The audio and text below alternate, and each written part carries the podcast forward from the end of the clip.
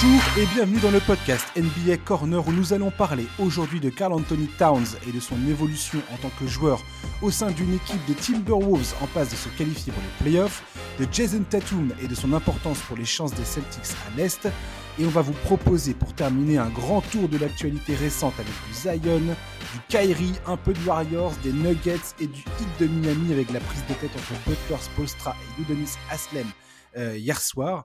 Pour m'accompagner, c'est mon partenaire Charles qui me rejoint. Salut Charles. Salut Josh, salut à tous.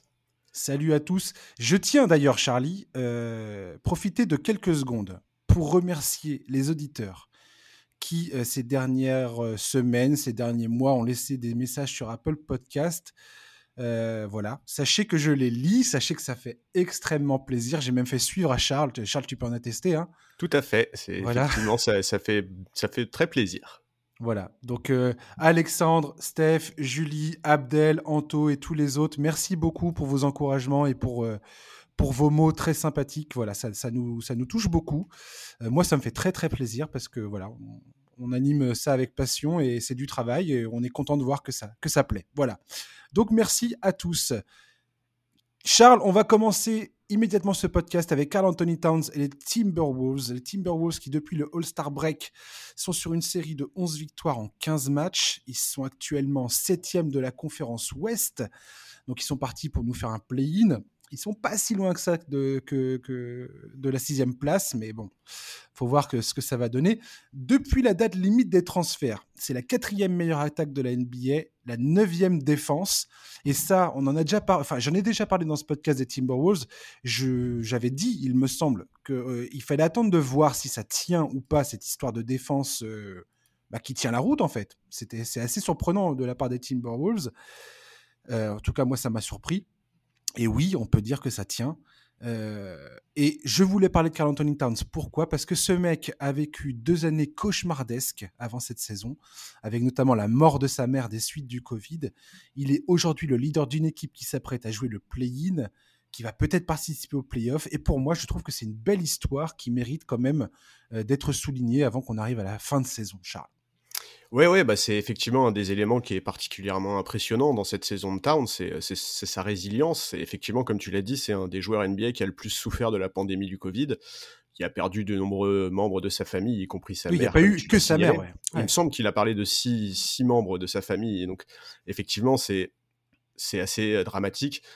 Dans l'ensemble, il sort d'une période qui est vraiment compliquée. Il a eu une fracture du poignet début 2020. Ensuite, il y a eu donc cette période il s'en était d'ailleurs confié dans une interview sur YouTube qui est vraiment très poignante, euh, où, ils font en larmes. En début de saison dernière, il avait aussi eu des mots très très forts pour parler de lui. Il avait, il avait été jusqu'à dire le Karl que vous avez connu est mort, je suis là physiquement, mais mon âme est morte. Enfin, vraiment des mots qui étaient très forts et qui illustraient bien à quel point il a traversé des moments compliqué sur le plan personnel, sur le plan moral, mais aussi sur le plan physique, parce que lui aussi a été contaminé par le Covid. Il avait raconté par la suite qu'à l'issue de sa période d'isolation, il avait perdu énormément de poids. Il me semble même qu'il avait dit qu'il faisait le poids de D'Angelo Russell. Je vous laisse imaginer, quoi.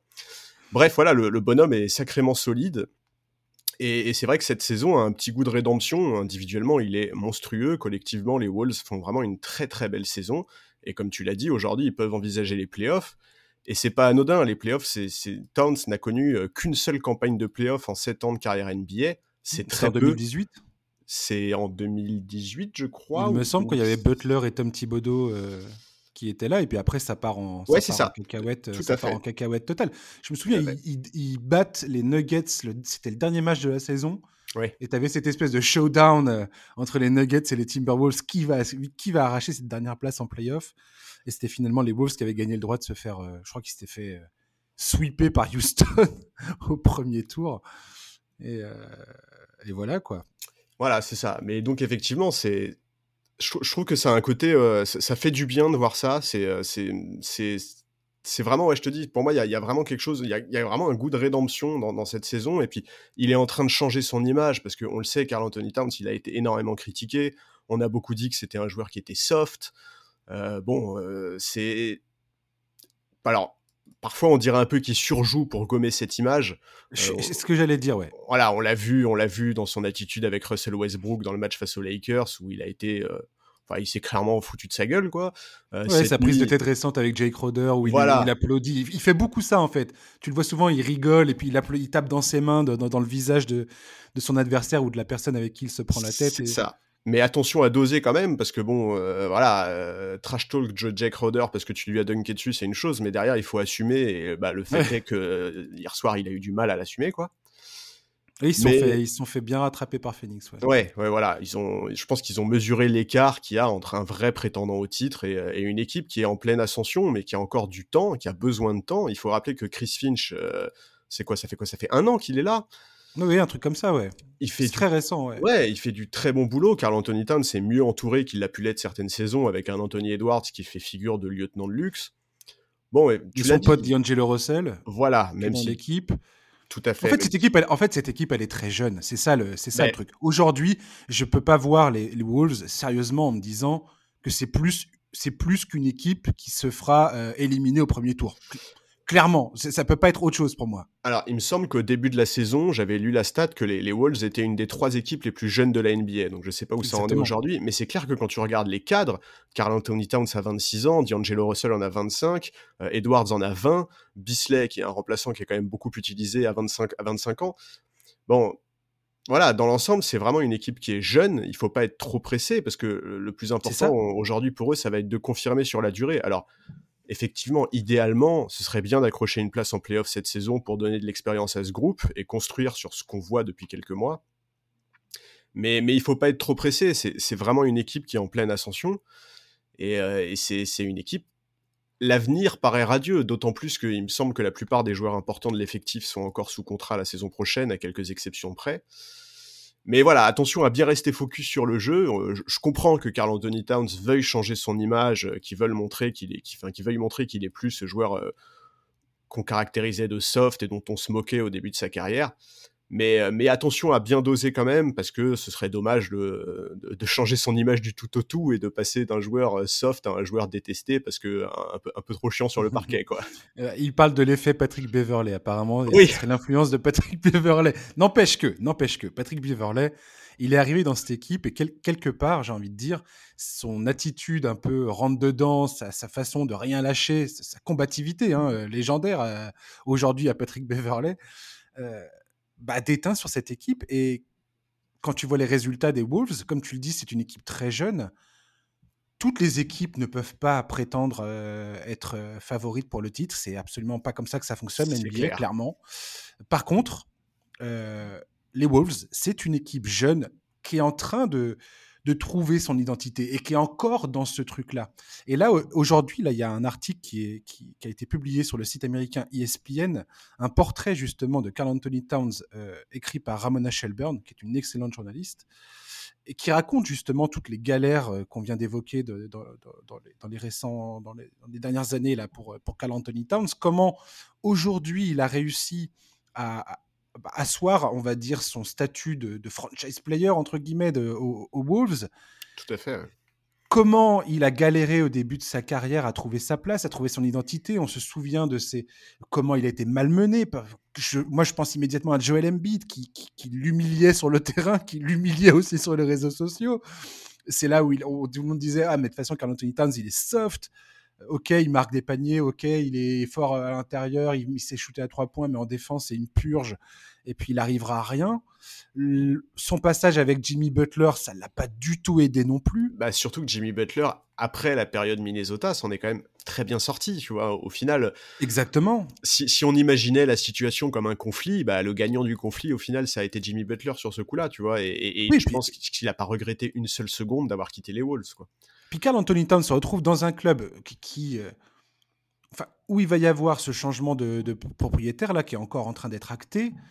Euh, il y a eu euh, comment dire le, front office qui a été qui a été modifié, l'arrivée de Finch qui a été controversée il y, a quand même eu beaucoup de choses ces, derniers temps pour Carl Anthony Towns. Et aujourd'hui, quand tu l'entends parler de cette équipe, de ce groupe, d'Anthony Edwards, de D'Angelo Russell et de tous les autres qui l'accompagnent aujourd'hui, tu sens que c'est lui le patron dans le vestiaire. Tu sens qu'il est respecté dans le vestiaire et que c'est que c'est une bonne chose. Il y a une camaraderie. Ouais, mais... Quand tu lis l'article de Ramona Shelburne, tu sens que Carl Anthony Towns avait besoin de ça aussi et qu'il y a un groupe qui est en train de naître. Alors, je ne sais pas jusqu'où ça peut aller. L'avenir nous le dira. Ça dépend de plein de choses. Mais aujourd'hui, les Timberwolves, c'est une équipe jeune qui est fun à suivre. Et je pense que on verra ce qu'ils vont faire pendant les playoffs. Mais dans les deux, trois saisons à venir, ça va être une équipe très intéressante euh, dans son évolution. Tout à fait. je pense qu'il faut vraiment regarder ça. Quoi. Ça, vaut le coup d'œil. Je suis bien d'accord. Et, et, il faut continuer à regarder Carl Anthony Towns parce que c'est évident quand on, quand on com et qu'en tant que leader, il a mûri. Et c'était capital en fait, parce que bah, on, l'a dit, on le redit, l'équipe est vraiment jeune. Être le franchise player d'une équipe aussi jeune, ça demande de vraies, enfin, tu vois, ça, demande une, de vraies capacités euh, mentales, de vraies capacités de leadership. C'est peut-être des éléments qu'il n'avait pas au tout début de sa carrière. Et comment lui en vouloir? C'était un tout jeune joueur. On peut, on peut pas lui demander euh, d'avoir immédiatement le leadership euh, des plus grandes stars de la NBA. Là, on sent qu'il y a un cap qui a été passé à ce niveau-là. Et, c'est génial. Et tu as parlé de mmh. Finch, qui, était très critiqué à son arrivée. Finch fait un boulot remarquable. Il trouve des solutions, même quand ses stars ont plus de mal. Le banc répond présent. la défense qu'il a mis en place, il y a ah, c'est ce que j'allais dire. rien, rien que le fait que cette équipe avec D'Angelo Russell, qui est pas ah du tout réputé pour sa défense, oh que non. Euh, Carl Anthony Towns, c'est pareil. Ce qui est marrant, c'est que Carl Anthony Towns est arrivé dans cette ligue avec la réputation d'être un potentiel euh, défenseur élite ce qu'il n'est pas devenu, clairement. Euh, pour et ce n'est toujours pas le cas, clairement. La, défense des Wolves est, plus efficace quand il n'est pas sur le terrain encore aujourd'hui. Ça se joue pas à grand-chose, mais c'est encore le cas aujourd'hui. Mais Finch a, réussi à créer un système défensif qui fait que ça fonctionne. Et que ça fonctionne même très bien. Si tu es dans le top 10 des, plus, des meilleures défenses de la ligue, c'est qu'il y a quelque chose que tu fais très bien. C'est clair. Donc, euh, et puis voilà, je veux dire, Town, c'est quand même un mec qui a, joué avec Zach Lavine et euh, Andrew Wiggins. Ils ont été cette espèce de, trio de jeunes joueurs hyper prometteurs où tout le monde était en train de se dire tiens, ces gars-là, ils, vont aller quelque part. Et, il a vu tout ça être complètement détruit. Euh, le transfert de Zach Lavine, le départ d'Andrew Wiggins. Et c'est quelque part, c'est le seul qui reste encore de, cette époque-là. Et il a aussi cette responsabilité sur les épaules, mine de rien, Carl Anthony Towns. Ouais, tout à fait, tout à fait. Je suis d'accord. Et, et, voilà, et on, l'a dit, ça fait déjà quelques semaines que cette équipe euh, joue bien, se comporte bien, enfin, nous montre des, choses qui sont intéressantes et surtout qui sont porteur, porteuses d'espoir. Et ça fait pas juste. Euh, enfin, on parle pas d'une période de 5 ou 6 matchs, quoi. Ça fait déjà quelques semaines là. Et, c'est ça qui est. C'est aussi pour ça que c'est bien d'avoir attendu un peu pour en parler, parce qu'on en connaît des équipes qui, euh, sur 2-3 semaines, euh, surperforment. Là, c'est pas de ça qu'il s'agit pour le moment. il nous montre effectivement, comme tu l'as dit en, introduction, que ça tient, que c'est solide. Et, et, voilà, moi j'ai vraiment hâte de voir ce jeune groupe progresser. Et surtout, j'ai hâte de voir euh, l'évolution de la carrière de Carl Anthony Towns, qui aujourd'hui, ça y est, est vraiment le leader de son équipe. Quoi. Hmm, je pense pas vraiment qu'on était beaucoup à parier sur le, fait que rien que le play-in, je suis pas sûr qu'on était beaucoup à parier là-dessus pour les Wolves, même si ça semble pas complètement révolutionnaire non plus, tu vois. Euh, le fait qu'ils accrochent une des 7, 8, 9, 10e places de la conférence Ouest, bon, c'est pas. Non, mais c'est clair que. C'est pas fou. mais qu'aujourd'hui, ils soient 7e et qu'ils sont potentiellement euh, qualifiables immédiatement s'ils arrivent à, assurer la fin de saison et potentiellement passer devant Denver. Ouais. C'est ça, ça c'est ça c'est ça serait pas commun quoi. Enfin en tout cas bah moi ça ça me surprendrait personnellement. Oh bah je pense qu'effectivement en début de saison euh, tu m'aurais dit euh, les Wolves termineront devant les deux franchises de Los Angeles et au coude à coude avec Denver. Je, pense qu'effectivement je t'aurais pas cru. Enfin, ou alors je t'aurais dit eh, qu'est-ce qui s'est passé quoi? On est d'accord. On est d'accord. On verra ça. En tout cas, voilà. Euh, big up à Carl, Towns. Euh, allez lire pour ceux qui savent, euh, qui sont anglophones. Allez lire l'enquête de Ramona Shelburne, qui est, qui Shelburne, qui est très très bien faite. On apprend énormément de choses sur le, voilà, le côté plus humain, le côté plus personnel. Ouais, c'est ça. De la, de la, carrière de Carl Anthony Towns ces, ces dernières années surtout, tu vois, la NBA, c'est quand même un, monde où on parle beaucoup, beaucoup de chiffres, on parle beaucoup, beaucoup de stats. Mais, mais, mais pour Carl Anthony Towns, c'est pas ce qui est le plus important. Vraiment, ce qui est le plus important, c'est ce qu'il a traversé ces dernières saisons. C'est la manière avec laquelle il s'est reconstruit. Et, et c'est vraiment génial de voir ça. Bah et, et, ça fait du bien, quoi. Tu, tu dis tout à l'heure qu'il a cette vidéo qu'il a diffusée où il parle et où il est, il a beaucoup, il est submergé par l'émotion. Il en parle dans, à Ramona Shelburne de ça il, explique en fait qu'avec la mort de sa mère, sa mère qui est celle qui l'a poussé à faire du basket, avec la mort de sa mère, il a dû bah, retrouver une raison d'aller jouer en fait. Il, il dit ça clairement. Il dit pourquoi, pourquoi j'irais m'imposer des entraînements interminables, une carrière et ainsi de suite? Hormis l'aspect pécunier, j'en entends certains qui vont dire bah, pour les thunes, mec, pour les millions d'euros de ton contrat, enfin les millions de dollars, ouais, ok, ça se tient. Mais il explique justement avoir, avoir eu à retrouver cette motivation de devenir le joueur qu'il est censé être, tu vois, cette, cette espèce de joueur dominant que tout le monde attend, attend de lui, de sa part, en fait. Ouais, mais tu vois, justement, avec du recul, tu vois, la, la, déclaration auquel je faisais euh, écho tout à l'heure, là, en, début de saison dernière, où il dit le Carl Anthony Towns que vous avez connu est mort, il ne mmh. reviendra jamais. Sur le coup, tu vois, en entendant ça, ça faisait un peu froid dans le dos, mais en fait, en y repensant aujourd'hui, avec le contexte qu'on a, avec tout ce qu'on a constaté depuis cette période-là, bah en fait, moi, là, tu vois, j'ai une toute autre interprétation qui me vient, et c'est justement celle qui dit, ben en fait, le Carl Anthony Towns qui est mort, c'est celui dont vous vous foutiez de la gueule, c'est celui que vous considériez comme soft, c'est celui qui n'arrivait pas à, tu vois, à, assumer toutes les promesses qui ont accompagné sa draft. Et aujourd'hui, ben aujourd'hui, effectivement, ce Carl Anthony Towns là, il y a plus grand monde qui peut se foutre de lui, quoi. Ouais, complètement. On verra ce que ça va donner. En tout cas, les, les Wolves, euh, je pense que quoi qu'il arrive aujourd'hui, leur saison elle est réussie. Oui et que ce groupe, quand tu entends parler les uns et les autres, tu sens qu'il y a un groupe qui est soudé. Et si tu es fan des Wolves, je, pense que c'est le truc que tu, prends, tu, tu chéris ça et tu te dis c'est cool, ça, ça, ça, peut bien se passer. Là, il y a de l'espoir en tout cas, clairement. Oui, c'est ça. Oui, la, saison, ouais, c'est ça, exactement. La saison est vraiment très porteuse d'espoir. Hmm. Allez, on va parler de Jason Tatum et des Celtics. Alors, les Celtics, on en a déjà parlé de, du virage incroyable qu'ils nous ont mis dans la tête cette saison. C'est-à-dire que c'est une équipe qui, en janvier, tu disais, OK, les Celtics, les gars, je fais une prédiction, les Celtics seront premiers de la conférence Est. Mais tout le monde se marrait. Je pense que tu étais plié en quatre par terre, tu disais, ah, mais ça va pas, t'es complètement taré, mec. Aujourd'hui, euh, les Celtics, c'est l'équipe, je pense, enfin, c'est l'équipe avec les Suns qui aujourd'hui domine la concurrence de façon outrageuse. C'est incroyable. Les gars ont gagné 20 de leurs 23 derniers matchs. Euh, ils sont dans le top. Une des, c'est une des meilleures attaques de la ligue. Si c'est pas la meilleure attaque, je sais plus. Attends, je l'ai noté quelque part, j'arrive pas à retrouver. C'est pas grave. C'est une des meilleures attaques de la ligue. Sixième au global sur la saison. Et si, tiens, regarde, depuis, si, regarde, je l'ai. meilleure attaque de la ligue depuis la, fin des transferts, euh, la, date limite des transferts. Ouais meilleure défense de la ligue depuis, depuis la, date limite des transferts, meilleur euh, ratio, euh, meilleur ratio attaque-défense de toute la ligue devant Phoenix depuis mm. la date limite des transferts.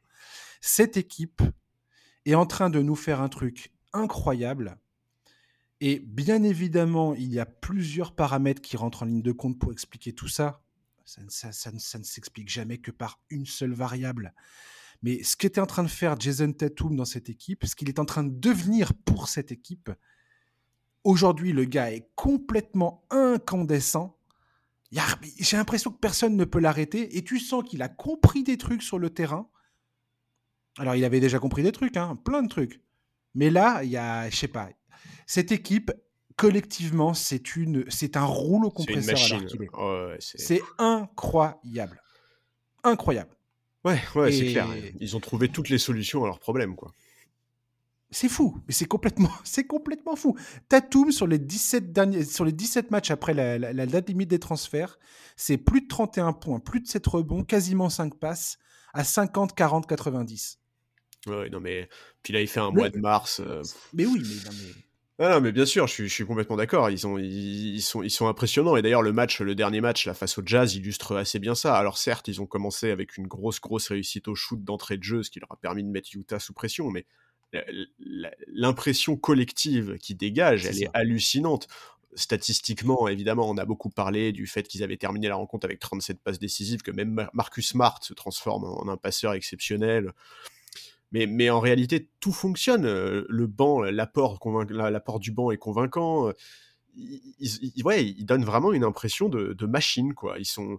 Mmh. Enfin, tu l'as dit, défensivement, euh, c'est, monstrueux. Enfin voilà, on parle beaucoup de leurs résultats depuis le All-Star Break, mais comme tu l'as dit, en fait, c'est plus ancien que ça. Ça fait un moment maintenant qu'ils sont parmi les toutes meilleures franchises de la ligue des deux côtés du, parquet. Et on a toujours dit, on le sait, en, en playoff, c'est tout ce qui compte. quoi. Il faut être efficace des deux côtés du parquet. Et aujourd'hui, tu as cité les chiffres, Boston est clairement une des équipes qui se profile euh, en playoff avec le plus de certitude à l'instant T. quoi.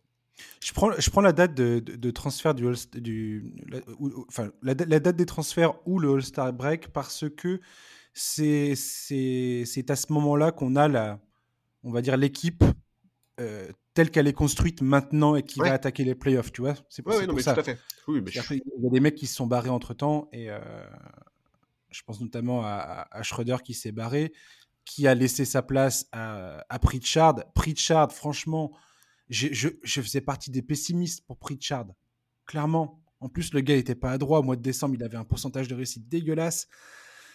Et là, tu le vois sur le terrain, mais il est métamorphosé. Euh, il a un rôle à, part entière. En fait, c'est ça. Quand je regarde les Celtics jouer en ce moment, j'ai l'impression de voir un collectif hyper bien huilé. Et on en parlait tout à l'heure en off. Ça me fait penser aux plus belles années des Spurs avec euh, Tim Duncan, Tony Parker et Manu Ginobili bientôt. Quoi.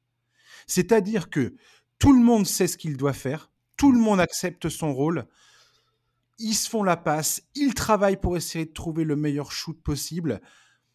Il y a une espèce d'entente presque, instinctive entre les joueurs parce qu'ils se connaissent tous.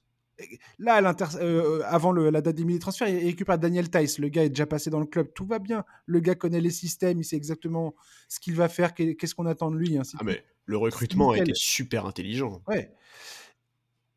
Et aujourd'hui, tu as Jason Tatum et Jalen Brown, bien évidemment, cette espèce de duo qui est incroyable. Mais Jason Tatum, aujourd'hui, nous démontre qu'il est capable de, de se défaire d'une prise à deux.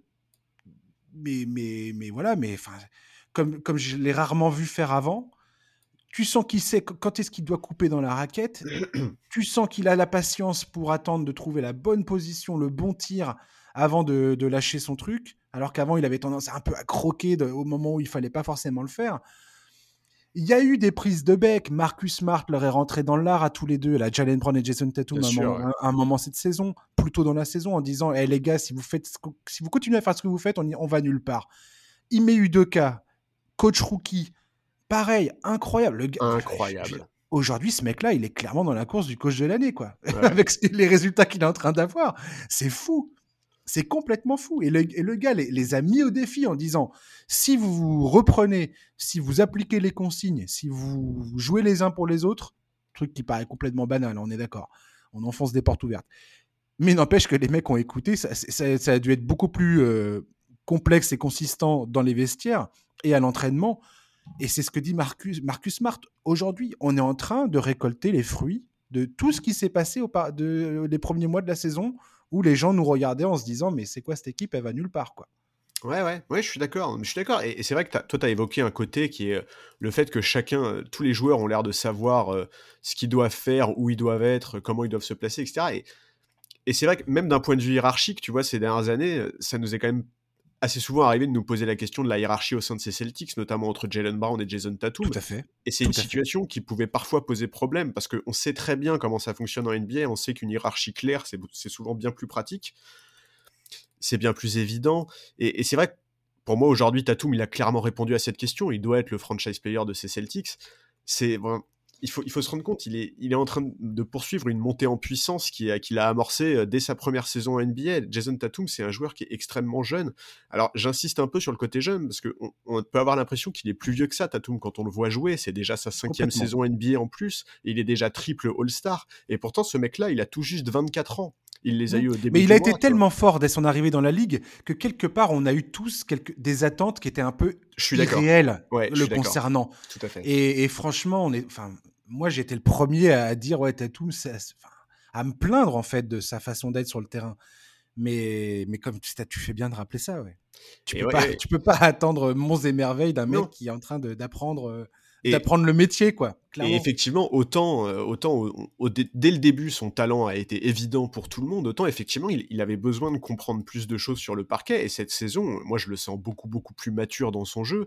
On sait que les dernières saisons, il a parfois été critiqué par certains fans des Celtics qui trouvaient qu'il avait trop tendance à recourir à l'isolation, et c'était vrai. Mais, mais vraiment, aujourd'hui, dans son jeu, il y a une maturité impressionnante. Je trouve même dans ses prises de parole à l'issue des matchs. Enfin, il est en train de prendre une vraie ampleur dans la ligue. En témoigne d'ailleurs, il, il est de plus en plus reconnu. Là, au mois de mars, il a obtenu deux titres de joueur de la semaine. Enfin, voilà, moi, je suis. J'ai très très hâte de voir Jason Tatum et ces Celtics-là en playoff. Parce C'est que ça, c'est exactement ce que j'allais dire. on le dit, on le répète depuis un moment maintenant, les playoffs à l'Est, ça va être la jungle. Il y a un niveau et une homogénéité absolument hallucinants. Et plus le temps passe, plus on se sent conforté dans cette idée, en fait. J'ai l'impression qu'à chaque fois qu'on fait un podcast, on parle d'une nouvelle équipe à l'Est en disant, Ah, les, les brutes, ça va être l'enfer, tu vois. Et, Ouais. et donc, ouais, ça va, être, ça va être dingue. Et Boston, effectivement, a une bonne tête d'équipe capable de, de- de poser des gros problèmes à tout le monde en playoff parce qu'ils jouent déjà comme ils devront jouer en playoff, en fait. Quoi. Ils sont. Bah, ils- là, ils sont chauds comme la Bresse, quoi. Et, Ah là, bah ouais. et, et là, je trépigne d'impatience de voir si. On est quoi? On est le combien là? On est le euh, 24-25 mars? Ouais. Donc le- euh, la saison s'arrête euh, mi-avril, enfin euh, un peu avant. Et après, on attaque les playoffs. En fait, la grande question, là, je, je- je suis comme un gosse hein, pour, suivre la NBA depuis longtemps. La grande question aujourd'hui qui, euh, qui- qui se pose pour les Celtics, c'est est-ce que la dynamique sur laquelle ils se trouvent maintenant tout de suite, là, où les gars sont, paraissent complètement inarrêtables, Jason Tatum, tu as l'impression que c'est le meilleur joueur de la vie du monde, est-ce qu'ils ils vont être capables de, de ressortir ça en playoff? Ou pas? Est-ce que cette dynamique-là va se maintenir jusque, jusque là J'ai envie de te dire, quand tu piques, quand ton équipe atteint son, son summum fin mars, logiquement, tu es plutôt bien barré. Bah, c'est ça. C'est cas, C'est les exactement ce bons, que tu veux. Voilà, le timing est excellent, ça c'est clair. Ça c'est Et clair. Jason mais- Tatum va devoir, clairement, malgré le jeune âge, malgré, euh, malgré tout ça, de, il va devoir bah, affronter des gars comme Kevin Durant, comme Giannis Antetokounmpo, Et c'est ça. comme tous ces gars-là. Et là, il va devoir montrer et démontrer qu'il est capable de maintenir ce niveau d'efficacité, d'être clutch, de prendre les bonnes décisions et d'emmener le groupe avec lui. Ouais. Et ça, ça va être fascinant à suivre. Mais bien sûr, mais déjà, en fait, là, euh, honnêtement, euh, regardez les matchs des Celtics parce que, en fait, déjà, donc tu l'as dit, à, l'heure actuelle, ils sont quatrième à l'Est, mais tu l'as signalé, l'écart entre les quatre premiers à l'Est est microscopique. Et aujourd'hui, mouchoir de poche. Voilà. bien malin qui aujourd'hui pourra déterminer dans quel ordre termineront Boston, Milwaukee, Miami et Philadelphie. En attendant, ce qu'on peut quand même noter, c'est que là, Boston, il leur reste, euh, il leur reste moins d'une dizaine de matchs et il, il leur reste à affronter euh, Toronto, Miami, Chicago et Milwaukee. Donc, yes. Autant te Yes. dire qu'ils ont une fin de saison mais magnifique, sachant que Toronto c'est à Toronto, que Milwaukee c'est à Milwaukee et Chicago c'est à Chicago. Enfin bref, ils ont des gros gros gros matchs qui les attendent. Il faut qu'ils maintiennent cette montée en puissance, c'est clair. Il faut surtout pas qu'ils tombent dans le piège de allez on va faire reposer nos stars pour qu'elles arrivent en forme en playoff comme ça, comme certaines franchises peuvent parfois être tentées de le faire. Et ensuite, ensuite, il va falloir continuer en playoff parce qu'on l'a dit euh, aujourd'hui, quand tu regardes le classement de la conférence Est, tu peux terminer en tête à l'Est et malgré ça, te manger les Nets au premier tour. Tu vois Ouais, c'est ça, ouais. c'est un scénario qui est possible aujourd'hui. Et donc, c'est pour ça qu'on dit et qu'on répète que les playoffs à l'Est vont être absolument hallucinants et, et qu'on a, qu'on a vraiment hâte de voir ça. Et, et Boston aujourd'hui, euh, ouais, Boston aujourd'hui, c'est probablement, euh, peut-être avec les Bucks, une des franchises qui va arriver en playoff avec le plus de certitude parce que, bah, parce que leur jeu fonctionne extrêmement bien et, et c'est comme pour les Wolves, quoi. Ça fonctionne bien depuis un moment. On a assez de recul aujourd'hui pour dire cette équipe est très, très dangereuse. Mhm. Le recrutement de Derrick White, je me souviens que quand ils ont recruté Derrick White, je, je crois que le podcast où j'ai parlé des Celtics, j'étais en train de dire, tiens, moi je me pose des questions sur leur, leur capacité à shooter à l'extérieur. Ce qui est un peu le, bah, le truc que- que- qui est important aujourd'hui quand même dans la ligue, tu vois. Légèrement, Si t'as ouais. pas, de- Ouais. si t'as pas de, de gars qui sont capables de planter de loin, euh, t'es un peu dans, t'es un peu dans la mouise, quoi. Et, euh, et là, si- je regardais justement les stats depuis, le, depuis la période des transferts. Et, et les Celtics sont, euh, ont une effi- ont une effi- sont, sont d'une efficacité au tir qui est absolument hallucinante. Mm. Ils font partie des meilleurs. Attends, en effectif field goal percentage, ils sont premiers. En true shooting, ils sont premiers. C'est Ouais. complètement, f- c'est complètement fabuleux cette histoire. Quoi. Ouais, et Derrick White, malgré effectivement le fait que ce soit sûrement pas le meilleur shooter de NBA, a Ah ben non, pas du tout. ouais. tellement bien intégré. Ouais, mais c'est tellement bien intégré dans l'effectif. Il est tellement utile, il fait tellement. Ah ouais, il fait vraiment, il fait du super bon boulot quoi. tu, sens que vraiment ils l'ont pris, ils l'ont pas pris juste pour le, tu vois, pour une addition, euh, pour ajouter un joueur dans le bac court quoi. Ce mec-là est vraiment important et, et il est très très très bien utilisé. C'est ça, c'est ça qui est dingue en fait dans cette équipe, c'est que n'importe quel joueur, Robert Williams, Robert Williams, euh, ce gars et change tout. Hein. La, révélation de ce joueur, le, fait que ce gars est arrivé à ce niveau de, jeu et défensivement, ce qu'il apporte défensivement et toutes ses qualités, euh, toutes ses qualités défensives, ça, change tout en fait. Et t'as lui, t'as Orford qui est un vétéran euh, que tout le monde écoute et respecte probablement, Grant Williams, Marcus Smart, on sait très bien, Jalen Brown, Jason Tatum, euh, Daniel Tice, euh, Peyton Pritchard. Je veux dire, tous ces gars-là, tu sens qu'il y a une. Ouais, que que l'alchimie, elle est là, quoi. Ouais, ouais.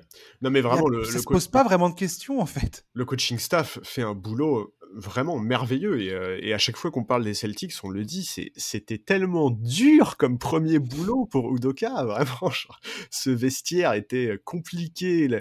Enfin, vraiment, ouais, je suis, moi, je suis, très, très impressionné par ce qu'il a fait. Et, euh, et tu l'as dit, aujourd'hui, c'est un des favoris pour le titre de coach de l'année, et c'est tellement mérité. A vraiment rien à redire à, tout ce qu'il a pu faire. C'est, je trouve ça dingue qu'on soit. Enfin, je pensais pas, franchement. Encore une fois, je le dis et je le répète, et on va terminer là-dessus pour les Celtics, mais je ne pensais pas en janvier dire que les Celtics faisaient partie du, du tiercé pour aller euh, remporter le titre, du moins pour représenter la conférence Est en finale NBA. Mais là, j'y, enfin, c'est, c'est, plus possible de ne plus le dire en fait. Tu peux, tu peux plus dire le contraire, c'est impossible. Non, c'est clair. On a, dépassé le, stade où euh, tu prends des pincettes et où tu te dis attends, non mais attends, faut encore, euh, faut encore voir deux trois trucs. On est, je suis pas sûr. Ah, là, c'est, là, c'est dur de, c'est dur de dire le contraire quoi. Ouais. Ouais, c'est, clair je, je, je, plains les équipes qui vont se cogner les Celtics en playoff. Quoi. Ah, mais moi, je plains quasiment toutes les équipes de l'Est. quoi. Les playoffs à l'Est, ça va être la jungle. Comme tu dis, avec les Nets qui potentiellement vont se retrouver face au premier ou au deuxième euh, de la, de la conférence, c'est, c'est, fou. Ouais. On verra ça. On va parler. Bah, tiens, on va parler. je voulais parler du hit, mais on va parler. On va parler des Nets tout de suite puisqu'on n'arrête pas de parler d'eux.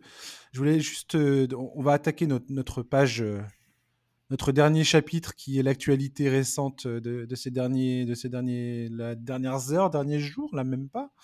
Euh, les Nets, Kyrie Irving, ça y est, il peut jouer. Charles. Ça y est, on, a, on voit le bout du tunnel, Charles. Ouais, ça y est. Hein. il va jouer la vache. Ça y est. Eric Adams, le maire de New York, vient de lever les restrictions pour les athlètes et les artistes de la ville. Alors c'est une réaction beaucoup au fait que bah, y avait euh, cette espèce de, non-sens en fait, qui fait que les joueurs non vaccinés jouant pour une équipe euh, adverse pouvaient jouer, mais les joueurs de l'équipe locale ne pouvaient pas. Et euh, c'est comme ça que ça a été un peu justifié. Il y a une grogne hein, à New York. Il y a une ah grogne De, beaucoup de syndicats, de, salariés, tout ça, de gens qui se plaignent à juste titre euh, en disant bon, bah voilà, nous on est sur le carreau et, et voilà ce qui se passe. Bon, on va s'en tenir à la NBA, mais je voulais quand même faire un petit pointer du doigt ce truc-là. Donc Kyrie Irving va jouer, donc ça y est, c'est terminé cette histoire et j'en suis mais plus que soulagé et plus que content qu'on ait fini de parler de ça. Maintenant, pour moi, il y a, une, petite, euh, une, petite, épine dans le pied des Nets, c'est l'hernie discale dont souffre potentiellement Ben Simmons. Il aurait dû faire son retour le 18 mars face euh, aux Blazers, et ce n'est pas le cas, et on ne sait pas quand est-ce qu'il va revenir, et j'ai envie de te dire que le temps presse là aujourd'hui du côté des Nets. Ouais, le timing. Alors bon, déjà pour revenir sur Kyrie, effectivement, c'est la nouvelle que tous les fans de Nets attendaient impatiemment, et même je pense que beaucoup de fans de NBA. Je pense que tout le monde attendait ça, tout le monde en avait ras-le-bol en fait. Oui, non, mais au-delà du côté on en a ras-le-bol, Kyrie Irving est quand même un magnifique joueur de NBA euh, sur, le parquet, tu vois. Donc ça, on en tant que fan de NBA, on est forcément content euh, qu'il puisse jouer ça tombe au meilleur moment pour eux. les Nets, on l'a dit, ils sont huitièmes à l'Est, ils vont pouvoir compter sur leur meneur pour la fin de saison, l'éventuel play-in et le play-off. Ça tombe vraiment bien, notamment pour KD qui est euh, monstrueux depuis son retour de blessure, mais qui a quand même un peu besoin de soutien. Qui porte le truc. Ah ouais, Qui oh porte le truc tellement tout seul. Les, les quoi, 12 c'est travaux de KD, quoi. Sans parler que Seth Curry, il est blessé à la cheville là, avec son entorse. Donc le gars, il, est... il peut même pas compter sur, euh, sur euh, le, le deuxième, euh, le deuxième niveau. Ouais. Enfin, c'est c'est fou. Elle est, elle est folle cette saison des Nets. Je, je, je me pose beaucoup de questions pour, pour les Nets. Mais voilà, effectivement, donc tu l'as dit, la moins bonne nouvelle, c'est Ben Simmons. C'est, c'est bon, on, on espérait, on l'espérait de retour cette saison. Au moment du trade, on nous a dit qu'il était en très bonne forme physique. Et, et au final, on apprend via une déclaration de Steve Nash qu'en fait, depuis le début de sa carrière, a priori, il s'ouvre de façon récurrente d'une hernie discale. Et ça, c'est un énorme coup dur parce que c'est clair que les Nets ne l'avaient pas anticipé.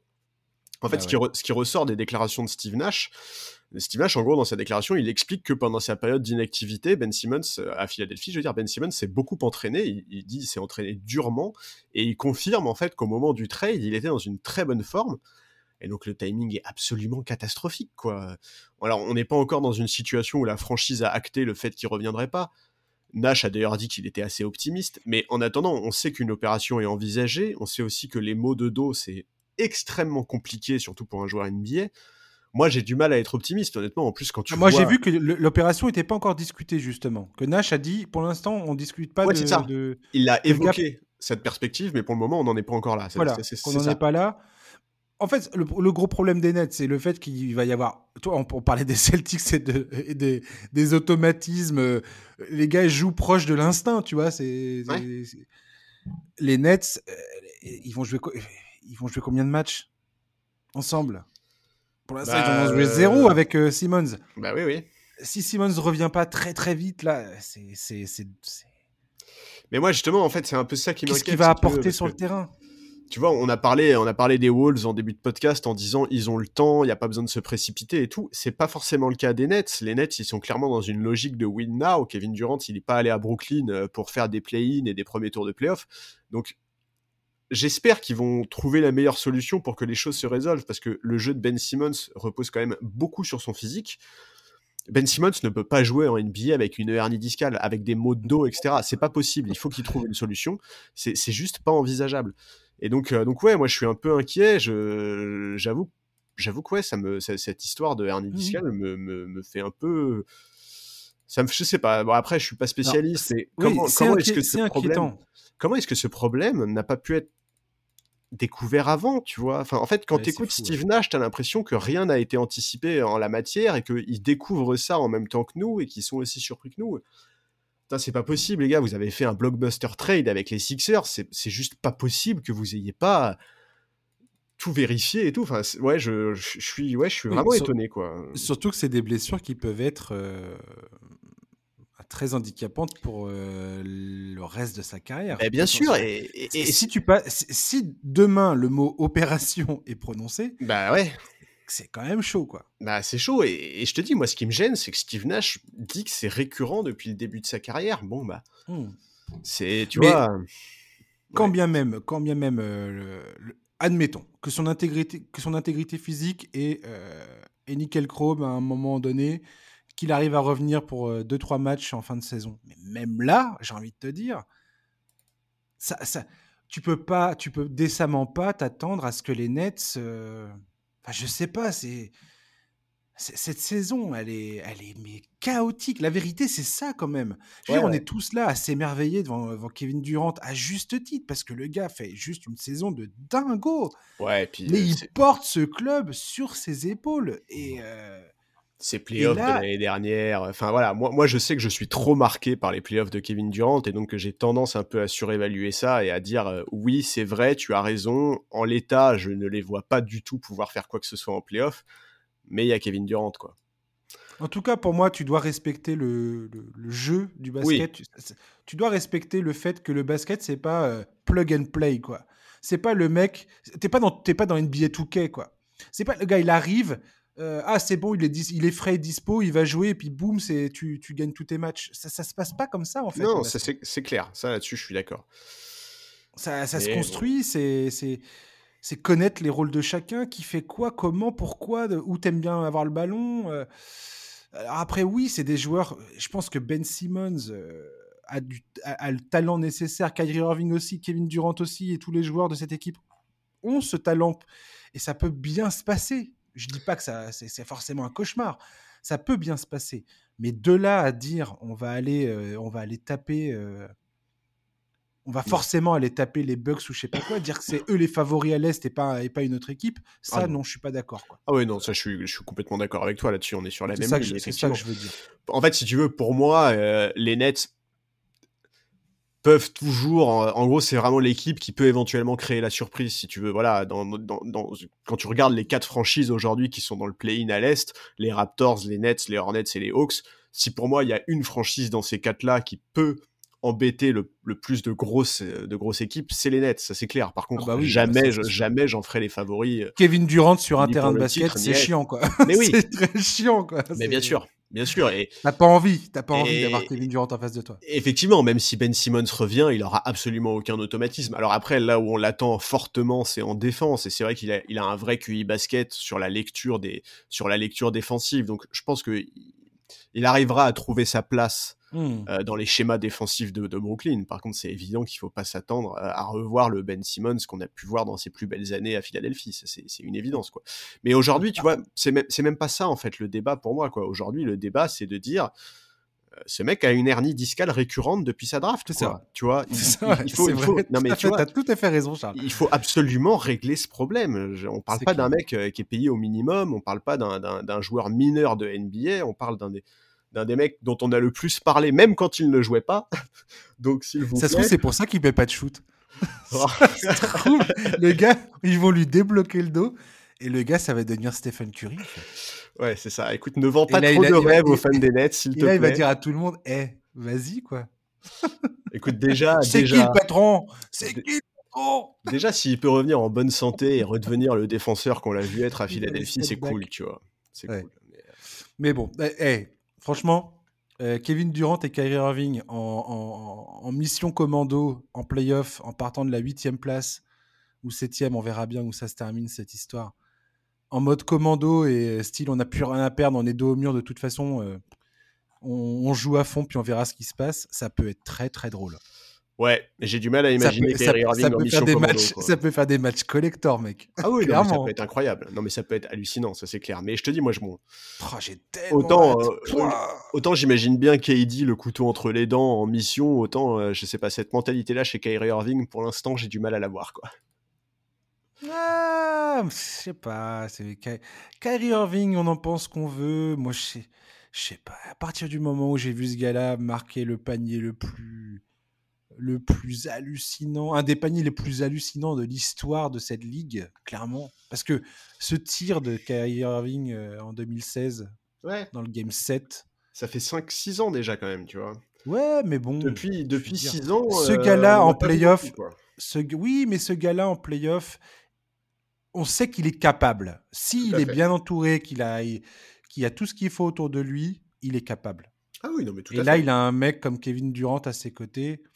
C'est pas, c'est pas, c'est pas le number one, euh, Kyrie. Mais là, il n'est pas le number one, donc euh, je sais pas. Et franchement, il est, il est, il est assez, il, est- il a, il a un talent de, il a un talent de dingue ce mec. Ah bah, offensivement, c'est un des mecs les plus extraordinaires à oui. voir. Enfin, c'est, c'est- Et on sait tous que s'il a envie de défendre, il peut défendre. Ouais. Correctement, on va dire. C'est pas, c'est pas Tony Allen, hein, mais, euh, mais il est capable de défendre. tout à fait. Le hit, euh, Charles, est-ce que tu est-ce que tu t'es régalé face à la brouille entre Jimmy Butler qui a manqué, manqué de se faire tarter par euh, Espolstra et Udonis Aslem Est-ce que, est-ce que la vraie question c'est ça C'est est-ce que c'est un signe que le hit, il y a quelque chose euh, qui va pas ou, ou bien? Écoute, alors déjà, franchement, quand on voit comment euh, Eric Spolstra est taillé, euh, être prêt à en coller une à Jimmy Butler, euh, respect monsieur. C'était génial. Écoute, je- moi, j'avoue que la, ouais, la, scène, la scène peut paraître surprenante. Enfin, Miami ne semble quand même pas être dans une situation d'urgence. Alors, ouais, les écarts se sont resserrés à l'Est, on l'a dit, mais enfin, ils sont quand même en tête toujours. Bon, ils ont eu quelques défaites bien frustrantes ces derniers temps face à des Sixers sans Embiid, Harden, euh, la nuit dernière face à des Warriors privés de toutes les stars. Ok. Je, ah, je trouve que c'est difficile. euh, c'est difficile de lire ce qui s'est vraiment passé. Bon, déjà, on connaît, euh, pour ceux qui ne savent pas, Udonis Aslem, c'est le gardien du temple à Miami. Il est là depuis quasiment 20 ans. Il est viscéralement attaché à cette franchise, au staff, à tout ce qui a été construit par Pat Riley. C'est le hit de Miami alors qu'il est. Exactement. Non, mais exactement. C'est tout à fait ça. Il incarne cette franchise. Du hit, Voilà. Donc, que, que, parce qu'il y, y, a des gens qui peuvent se dire, mais attends, d'où ce mec-là se mêle de ça? Enfin, je c'est un joueur de bout de banc, etc. C'est ce, ce, que lui a dit Jimmy, Jimmy Butler, apparemment. Il lui a dit, t'es une voilà. T'es une, Charlie, es une euh, tu, tu, poses ton cul sur le banc et tu te tais, quoi. C'est très mal connaître Udonis Aslem et c'est très mal connaître le hit, tu vois. Vraiment, hein. dire ça, euh, il est fou, il est fou. Mais bon, alors voilà, donc pour ceux qui n'ont pas vu, ça se passe pendant un temps mort, euh, pris à un moment où le hit est en train de prendre la foudre sur le terrain, mais c'est terrible, quoi. Je crois que c'est un 19-0 des Warriors. Ouais, ouais, exactement, c'est un 19-0 des Warriors, quoi. Et donc t'as Butler qui prend la parole, et en fait, il, dit un truc qui visiblement fait péter un plomb à Spolstra et à Udonis Aslem. Enfin, genre, je sais, sais pas ce qu'il a dit exactement, mais... Spolstra, lui, non, oui, personne, en fait, personne ne sait ce qu'il a dit non, à, exactement. ce moment-là. Et en fait, Spolstra va lui dire, va lui rétorquer Quoi, t'as envie, as, envie que t'as envie qu'on se batte? Ouais, t'as envie que c'est hallucinant, tu vois. Et tu, tu crois que tu crois que que qu'on va se mettre à se battre, toi et moi, un truc comme ça, et après ouais, et, mais, même après ça, ça veut dire, mais mec, je te, je te défonce, je te défonce si je veux, quoi. Voilà, c'est ça. Donc au final, les, les, autres joueurs interviennent, à commencer par Denmon et par Adebayo. Ils séparent euh, Aslem et Butler. Et en fait, ce que je trouve fou, moi, c'est que Spolstra vraiment... qui balance euh, son, ouais. son board euh, sur le terrain. En fait, Spolstra, ça, ça continue, ça, ça, ça, descend pas tout de suite. Hein. Il, il, a l'air incroyablement frustré, en fait, Spolstra sur les ouais. images. On dirait vraiment qu'il contient sa colère. Alors évidemment, à l'issue du match, il a calmé le jeu. C'est son rôle. C'est évident qu'il allait pas euh, cracher sur Jimmy Butler à l'issue du match. Mmh. Donc il a dit que les, le groupe du 8 était composé de joueurs super compétitifs, que tout le monde était déçu du niveau de performance actuel. Kyle Lowry aussi a essayé de faire dégonfler la polémique en utilisant les mmh, mêmes il arguments. Il a dit ça arrive. Bam voilà. a dit la même chose. Il a dit c'est comme ça que ça se passe à l'entraînement tous les jours. C'est juste que là vous l'avez vu parce que c'était sur le terrain. C'est ça et c'est compréhensible et on sait effectivement que Butler a un caractère qui est terrible, qu'il a un très très très haut niveau d'exigence. C'est un truc qu'on a constaté tout au long de sa carrière. Et, on sait aussi que Spolstra et les joueurs du 8 sont pas du genre à se laisser faire. D'ailleurs, quand, Butler a signé à Miami, on disait tous, bah, c'est le joueur parfait pour cette franchise, tu vois, parce qu'en termes de mentalité, c'est vraiment là, c'est ça. Ouais, je me souviens. Maintenant, c'est vrai que c'est difficile de se prononcer sur les conséquences d'une telle altercation parce qu'on n'a pas assez de recul. Alors, est-ce que c'est, euh, c'est, est-ce que c'est, une... c'est, à, à, suivre cette histoire, clairement. Ouais, mais tu vois, est-ce que c'est une mini péripétie qui va permettre justement à Miami de faire une croix sur ces deux défaites et de se relancer ah, et de se dire bon bah, tu vois, c'était juste un accident et, euh, et, on va se dire les choses et ça, bon, je sais pas. Euh, en tout cas, et, ou alors est-ce que c'est au contraire, euh, on, on, voit apparaître les premières failles dans ce groupe? C'est, je sais pas, c'est compliqué. Tu vois, moi le truc qui m'inquiète un peu, c'est que donc on l'a dit, Jimmy Butler, il a quand même eu beaucoup d'histoires dans sa carrière. Il a eu beaucoup d'embrouilles avec des coéquipiers, avec des coaching staff, avec des front office. Et c'est vrai que il a jamais su inverser la tendance. C'est-à-dire que quand ça commençait à partir en vrille, bah, ça se finissait avec un trade. Quoi. Il pardonne pas. Ouais, mmh. il, il, pardonne pas et, et, il a pas un caractère qui fait qu'on lui pardonne facilement, tu vois. Attends, je crois que je me souviens d'un truc. Je, je, suis désolé de le dire comme ça. ça, ça Peut-être qu'on a dépassé le truc, mais je crois que Udonis Aslem, je crois que c'est lui qui a dit ça, qui a dit Ra Rachel, euh, Rachel Nichols a sauvé ta carrière. il a dit ça, Jimmy Butler. Mais euh, ouais, Référence à l'interview qu'il a donnée à Rachel Nichols après avoir pété un câble alors, dans ce, de ce fameux entraînement au, au Timberwolves euh, où il insulte tout le monde et euh, il finira ouais. par se faire transférer. Euh, où il leur met la misère et où il les insulte tous. Hein, mais c'est ça, mais c'est du Jimmy non, Butler, mais, tu vois. Oui, non, mais c'est du Jimmy Butler. Mais je pense que tu as raison, Charles, dans le sens de. Voilà. On, sait comment il est, on, sait que le hit, c'est ultra compétitif et qu'il y a de la frustration en ce moment. Donc, on peut expliquer ça de façon tout à fait rationnelle et ça peut être complètement un truc euh, sans conséquence aucune. Ça peut même construire le groupe. Euh, je pense qu'on en parlait toi et moi en off tout à l'heure. Il faut, on va pointer, on va pointer le, le, match face aux Nets là ce week-end, dimanche. Je pense qu'on ça va nous donner une bonne euh, indication de de l'état du groupe, bah, de la réaction en fait qui va suivre, euh, qui va découler de ça. Ouais. ouais, ouais. Là, là, on, là, on va voir un truc, je pense. Mais alors voilà, moi là, il y a le, le, truc à la limite qui me fait dire que euh, peut-être la situation peut être différente que ce qu'a connu Jimmy Butler dans sa carrière, c'est que là, il est quand même dans une équipe de, ben, il est dans une équipe de vieux, quoi. Enfin, tu vois, il est dans une équipe où il y a des leaders et des tauliers qui sont extrêmement expérimentés. Je pense à PJ Tucker, à Kyle Lowry, évidemment, en premier lieu, mais également à Udonis Aslem, qui, même s'il est concerné euh, par cette embrouille, bah, aime cette franchise plus que tout et ne, s'abordera certainement pas la fin de saison euh, du hit pour une brouille comme ça. On peut aussi penser à, la structure qu'il y a à Miami. On sait que c'est une franchise qui est extrêmement structurée. On sait que le front office fonctionne très bien, que Pat Riley est, est, une légende absolue de la ligue. Enfin, voilà, les choses peuvent être différentes à Miami de ce que ça a été par exemple à Minnesota. Maintenant, voilà, c'est clair que le timing n'est pas excellent, quoi. Euh, il reste peu de matchs. Euh, le hit, euh, le hit faisait quand même. Enfin, en fait, voilà. Est-ce que, est-ce que ça, est-ce que toi, ça change ton regard, si tu veux, tu vois? Est-ce que quand on fait, imagine-toi, mets-toi dans une situation de preview des, des playoffs, tu vois Est-ce que cette altercation pèse à tes yeux dans, euh, dans la menace que représente le hit pour les autres franchises, tu vois? Non, mais c'est clairement dans un coin de ma tête. Ouais, voilà, bah pareil. C'est clairement dans un coin de ma tête. Là, je me dis, ok, soit ce machin, c'est euh, c'est une fissure et ça va craquer. Ouais. Parce que il y a quand même des résultats qui sont pas bons.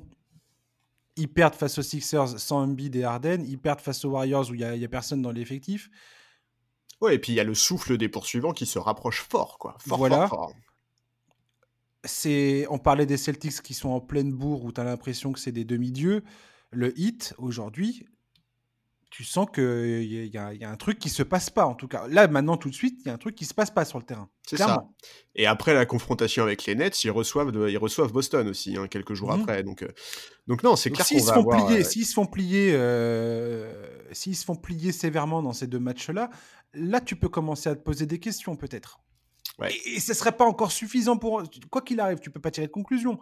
Mais bon, faut pas oublier qu'ils se sont fait sweeper par les Bucks la saison passée. Non, non, mais c'est clair, et, que c'est fortement dans un coin de leur tête. Hein. C'est, Exactement. C'est moi c'est que... un des éléments qui fait que pour moi Miami va être très dangereux en playoff, c'est que là ils oui, mais tu, ça peut aussi. Oui, mais justement, ça peut aussi t'auto. Enfin, cette espèce ah, de, de, de, famine, de te dire allez, on va aller. Tu peux être bouffé par ta par, ton esprit de vengeance en fait. Ouais.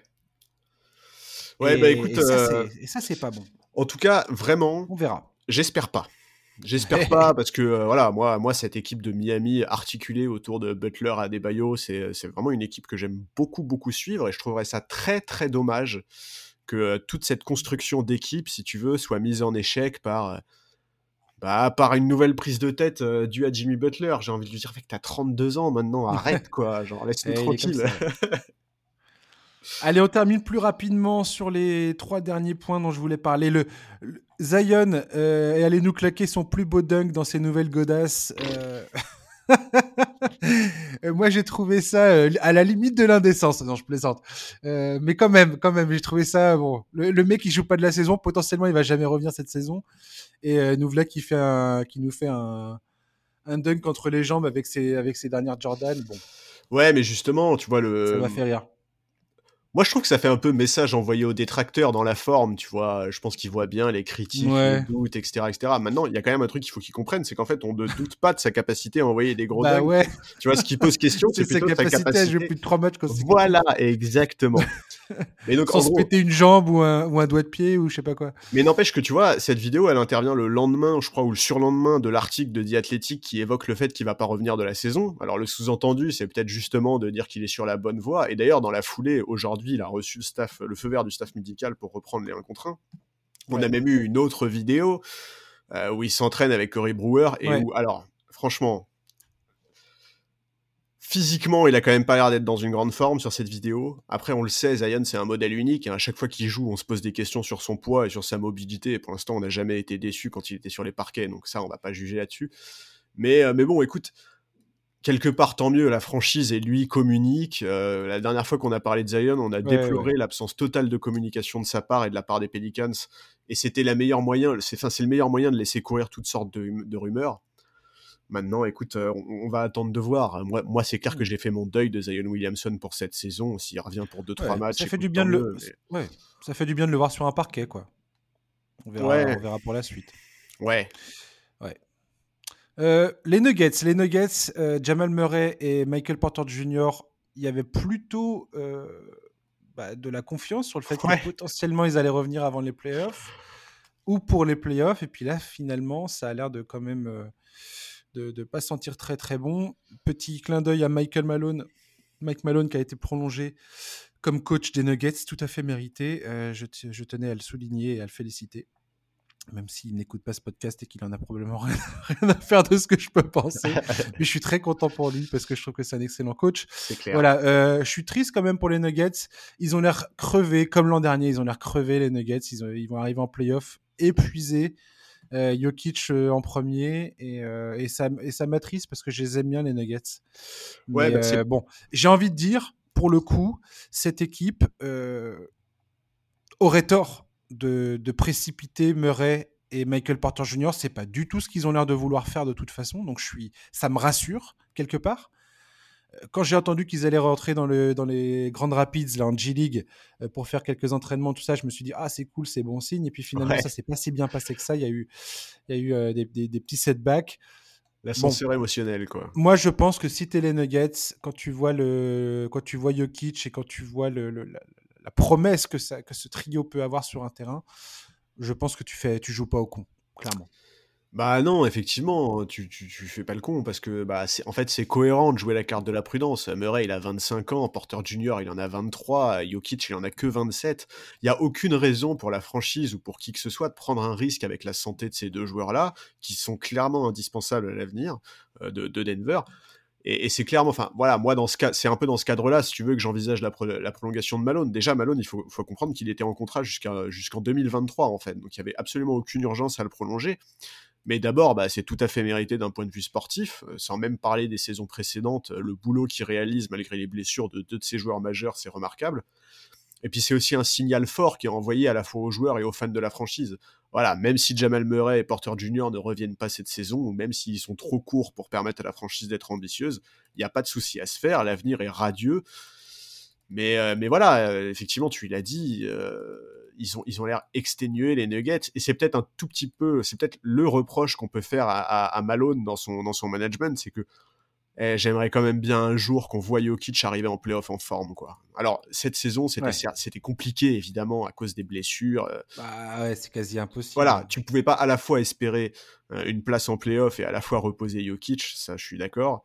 Mais c'est un truc qu'on va surveiller dans les saisons à venir parce que c'est pas la première année qui nous fait le coup quand même de nous faire débouler un Jokic sur les genoux en playoff quoi.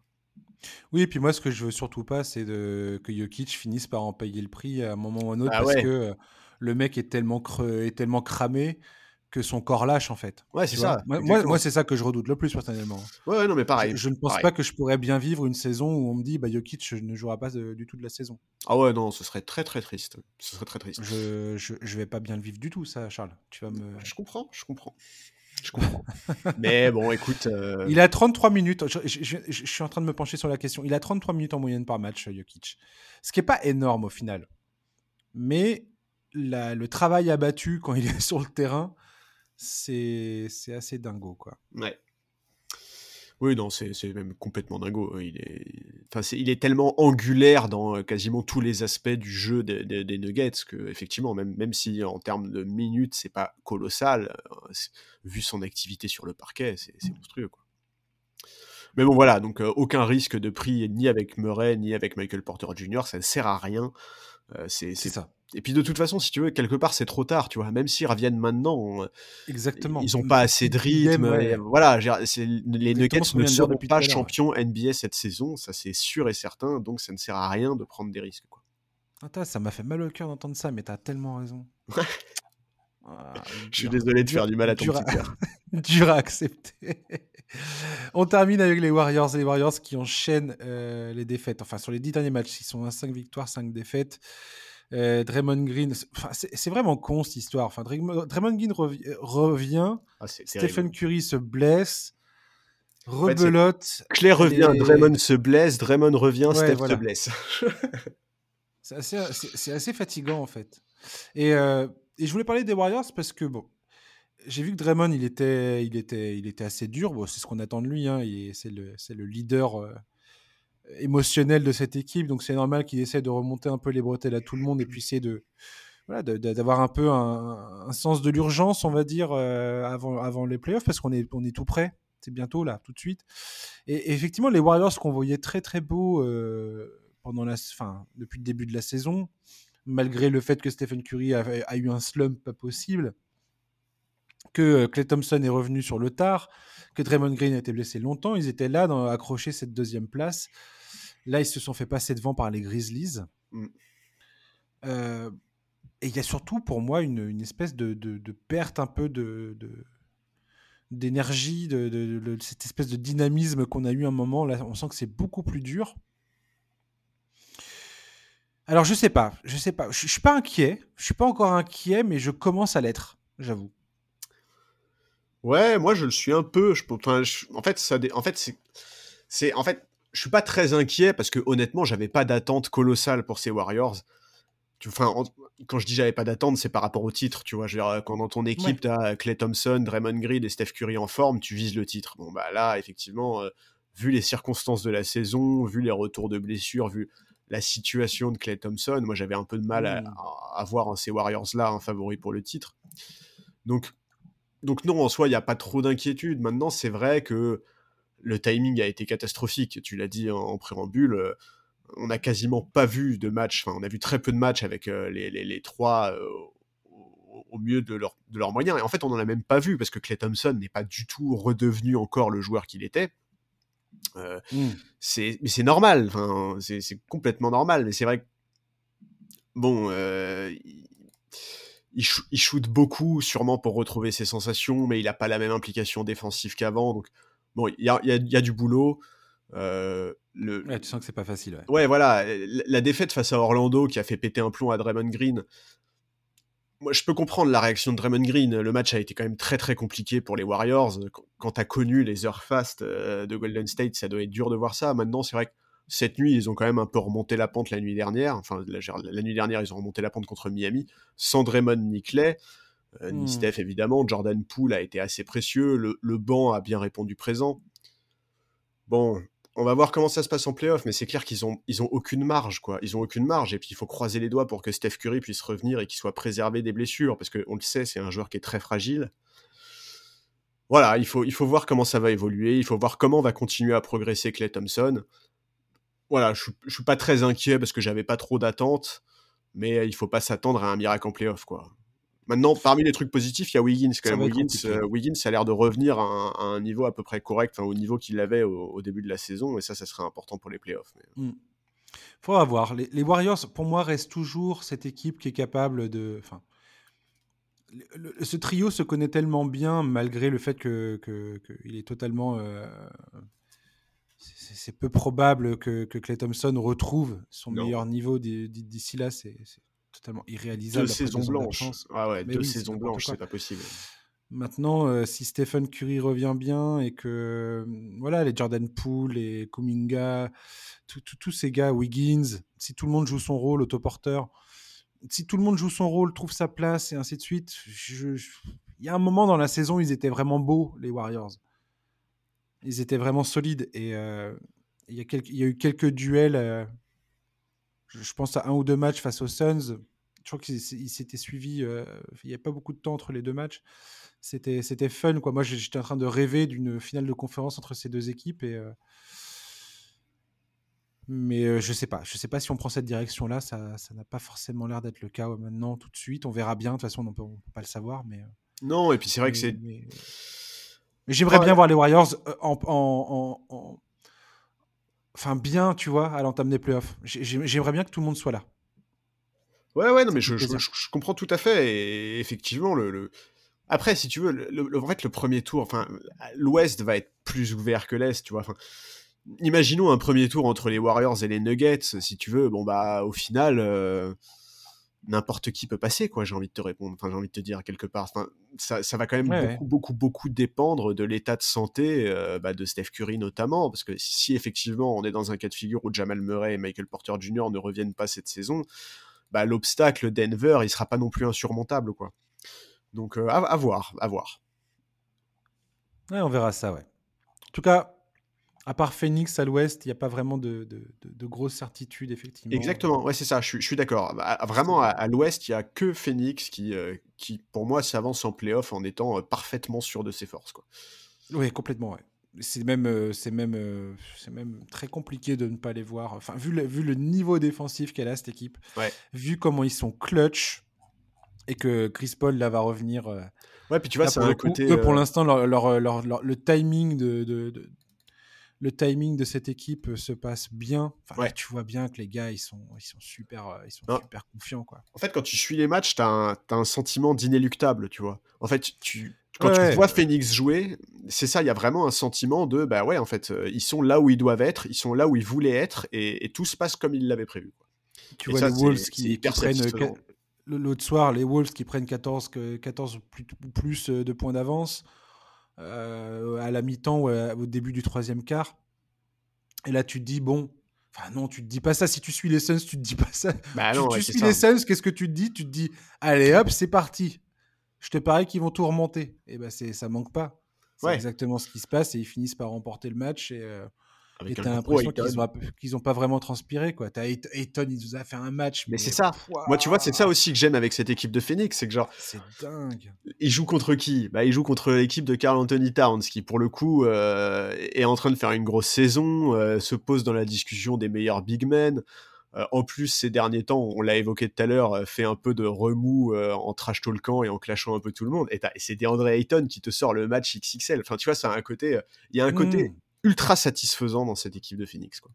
Ouais, complètement. Puis Devin Booker, laisse, enfin, laisse tomber. Laisse tomber.